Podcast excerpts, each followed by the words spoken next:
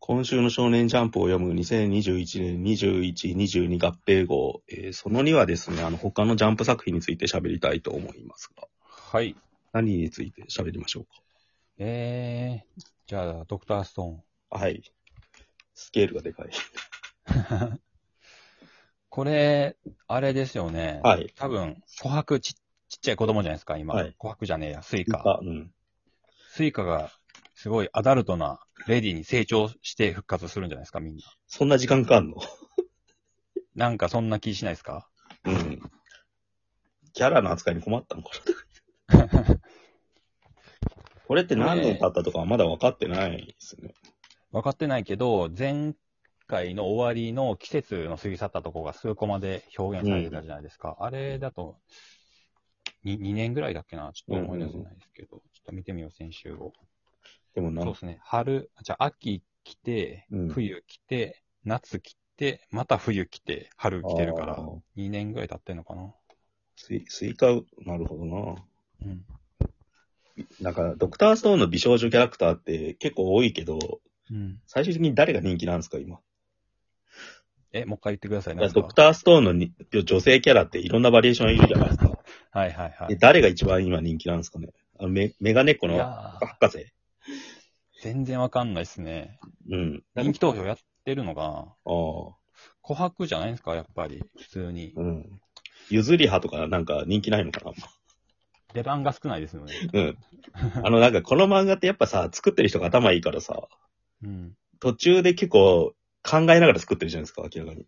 はいはどい。どあの物語の流れと同時に、このキャラクターをで持つかと持たないかみたいな冷静な判断が見えるっていうかさ。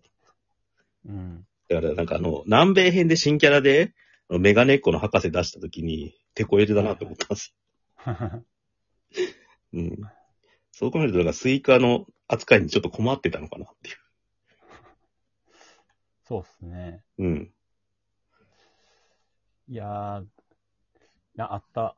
なんか我々も参加してるみんなのランキングで、うん。人気キャラランキングってのありましたよ。うん。女性キャこラ。れへによると、女性はやっぱ紅白だな。え。 1位千空で2位が玄で、うん3位右京、4位が紅白で、5位にスイカが来てました。ええあ、じゃあそんなに人気ないわけじゃないんだ。 ゆずりは8位ですね。ゆずりは人気ないんだろうな。にゆずり派の体重がだから多分最初思ったより跳ねなかったんだと思うんだよ。うん。想像とちょっと違ったから誤差修正してってるっていうかさ。うん。で、これもなんかさ、一回全員リセットしたのも、うん。結構人間関係が複雑になって、やり直したかったのかって。 うん、そうですね。うん。あ、でもなんか、スイカが年取るのかな、じゃあ。そんな気がしますね。で、誰かとくっつくんじゃないですか。ああ、今、カップリングが結構まだまだ曖昧なんで、うん。まあ、いずり派は体重は決まってるんでしょうけど、んんんクロムとかとくっつくのかな。まあ、とりあえず、一人サバイバル編が来週あって、って感じかな。この漫画を、でもこ、このシーンを何年で切り上げるかによって、ちょっと、ドクターストーンの今後の評価変わりますよね。う、というんことですかビビらせようと思ったら何百年とか平気で達せられるじゃないですか。はいはいはい。うん、何億年とかも。うん。うん、そしたらやっぱちょっと SF 的なスケール感が出るけど、うん。何ヶ月かとか、何、数年とかで終わらせるんだったら、まあ、つなぎのエピソードだったんだなと思うんだ けど。どっちなんだろうっていうのが結構ハラハラして見ますね。まあ、要は復活駅を、えースイカがいつ探し当てられるかって話ですよね。誰か持ってた気するんですけどね、確か。割れちゃったんじゃなかったかななんか、うんいや、なんか誰かまだ持ってたんじゃないかな。ちそょっれと忘かた作るかどっちかですよ、ね。だかいや作るってなったら結構時間がかかりますよね。ら。うん、そう。何百年ってかかって、うん。で、なりかねないから。でも、それはそれですげえなっていう。いや、多分スイカは殺さないでしょうん。う。うん。そういうのが、汚れた大人だから、なんか、羨みいっぱいしちゃいますよ。この漫画はやっぱりなんかテンポってことをすごい大事にしてますよね。うん。その、だだらだらやろうと思ったらいくらでもできるんだけど、うんやっぱりそこ、そうはせずにテンポ感大事にして、うん。うん、面白いとこだけ見せてくれてるっていう感じ、うんちゃんとしてるな。あーまあ、ワンピースを良くも悪くも反面教師にしてるって感じはする。あれはなんか天才がやってるから許されることであって、うん。他の作家があれやったら許されないって分かってるから多分、うんキャラ増やしたら調整してっていうのをずっとやってるって感じですうんそうですね。まあ、ワンピースは今週もバトル会という感じで、よね。うん。よかったと思います よ。早く追いつけるようにします。あとは、そうだな。まあ、連載2回、新連載2回目の雨の降うんうるんが、割と、まあなんか、ちゃんとしたバトル漫画うになっん。てんなって感じで、あとうん絵柄がちょっと、おしゃれな感じというか、あ可ー愛い感じですよね。うセンんタ。ーカラーの雰囲気とか、うん。カタカナで雨の降るにしてるとか、うん。うん。はい。まあなんか、もっと良くなれば、良くなる可能性はあるなっていう感じはへしえま。したけどね。うんありがちではあるけど、うまいなっていうところ。うんヒロアカどうでしたヒロアカはなんか順当に話が進んでるというか、うん。急に読みやすくなったって感じ。ヒーローに、デクにしょ焦点が当たってて、その中のにいる、なんかその、こう、なんですか、オールマイトの後継者たち、ワンフォアオールの後継者たちがうん脳内会議をやってるってのがええとして、そうですね。うん。論点整理の会としてよくできてるっていうか、うん。うん。まあでもなんなか、んか、あの、まだ個性渡してくれてない方の一人がめっちゃ爆豪に似てるっていう。 なんかあんだろうなっていう感じそ。んな、うん。あと、あの、街が、夜の街が真っ暗なんですよね。うんうんうん。うんあ聞いたよ本当になんか、これは 時代と並走してるなっていう感じが。うん手術もそうだけど、うん。やっぱり夜の、夜の街は真っ暗が流行ってんだな って。でも絶対これコロナ禍の空気反映されてると思いますよ、こういううん。の。新しい東京感っていうかさ。いや、やっぱ、テーマ的にヒーローだから、うんそれはやっぱり、ね、うん。切実にみんなが望んでたりするものだったりするんで、いつの時代でも。うん。で反映されやすいですよね、時代っていうものが。